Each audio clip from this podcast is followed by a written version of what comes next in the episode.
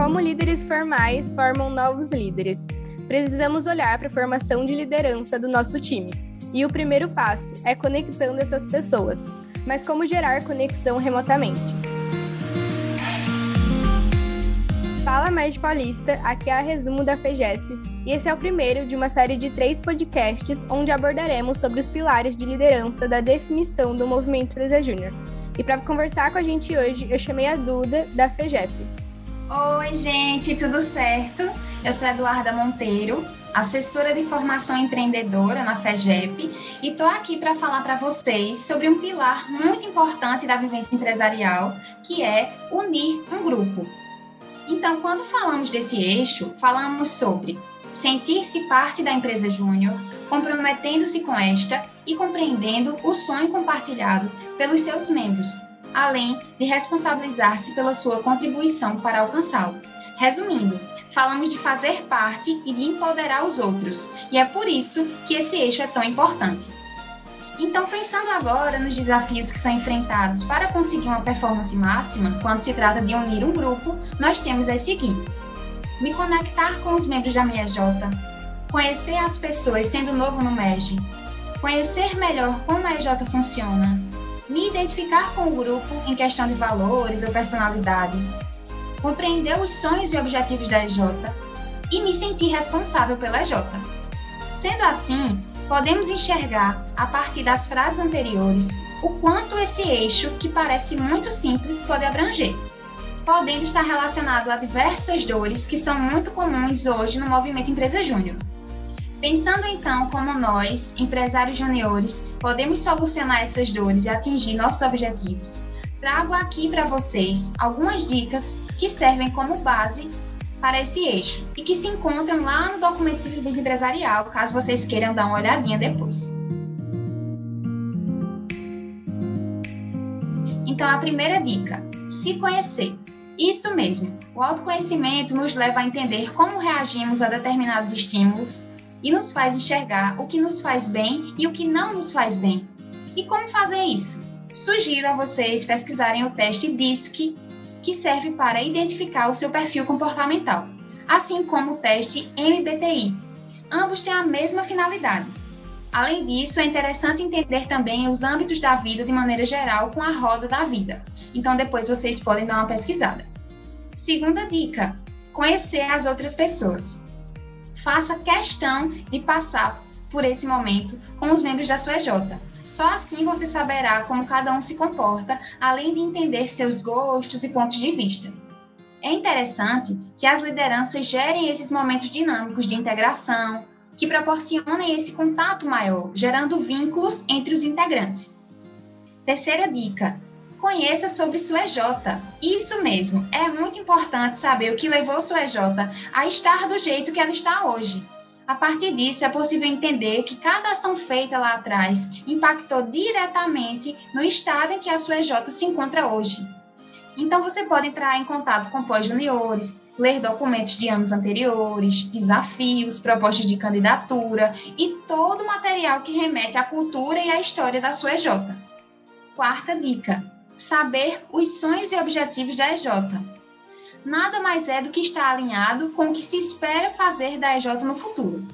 Como na dica anterior, a gente falou sobre conhecer a EJ, remete muito ao entendimento do que já foi, do que já ocorreu. Já nessa dica, frisamos estar a par das aspirações dessa EJ, de onde ela pretende chegar.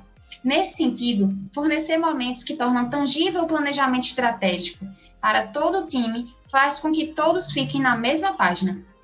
Quinta dica: ter clareza de como o que você faz no dia a dia contribui para o alcance de sonhos e objetivos da EJ. Resumindo, saia do piloto automático. Não execute uma tarefa sem saber o porquê. Faz muito mais sentido quando a gente trabalha sabendo o resultado que ela vai gerar, seja ele qual for. Exemplo, estou executando esse projeto para ser reconhecida na minha J, ao mesmo tempo que estou desenvolvendo habilidades que eu desejava muito e, consequentemente, entregando o NPS promotor para a minha J. E como líder, a gente pode promover esse reconhecimento colocando datas fixas para isso, investindo nesse cuidado com cada membro. Vê só se agora não faz muito mais sentido. Sexta dica: conhecer mais sobre o MEG. Entender o contexto em que agora você está inserido, o papel de cada coisa, como tudo funciona, faz toda a diferença. Como também promover momentos em conjunto com outras EJs, compartilhando experiências e vivências de como é ser MEG. Pronto. Entendeu tudo isso? Marcou como check aí na sua lista? Certo. Então agora a gente passa para outros níveis, que é quando a gente se aperfeiçoa ainda mais no eixo e consegue alçar grandes voos. Então vou citar para vocês mais algumas dicas. A primeira dica: entender o seu papel na EJ. Saber mais do que o que você desempenha na EJ, mas como isso também interfere no todo e faz toda a diferença. Então, crie uma espécie de manual de cada cargo. Isso traz clareza nas atividades, além de servir como norteador para toda pessoa que posteriormente venha a assumir o cargo, servindo como gestão do conhecimento. Segunda dica: saber quais são as suas responsabilidades diante de problemas da EJ. Terceira dica: saber que a EJ passa por diversos desafios. Então, entenda o cenário do mercado, saiba das mudanças do, no setor em que a sua EJ atua e contribua com notícias acerca de como poderíamos nos adaptar. Quarta dica: ter a proatividade de ver como você pode ajudar a resolver os problemas. Sim, esse é muito importante, pois fala muito sobre sentimento de dono e além de ser uma característica muito marcante em um líder, ter essa proatividade. Quinta dica: aprender mais sobre a estratégia, que nada mais é do que estar a par dos micropassos que serão dados por todos da EJ para se atingir um objetivo maior.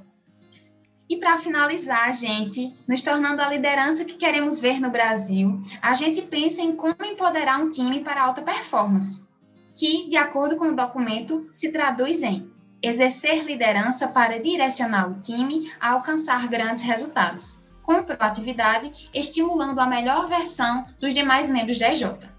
Portanto, eu finalizo com duas dicas. Primeira dica: entender mais sobre liderança. Então, busque materiais, podcasts como esse, vídeos, livros e tudo que possa agregar em seu papel como líder dentro da organização. E segundo, conhecer o seu time, que foi até uma dica dada lá no comecinho do podcast, mas que realmente faz toda a diferença e vale ser ressaltado de novo. Então é tudo isso, FEGESP, agradeço demais o convite. Duda, muito obrigada por estar aqui hoje com a gente, foi demais e até a próxima semana, galera.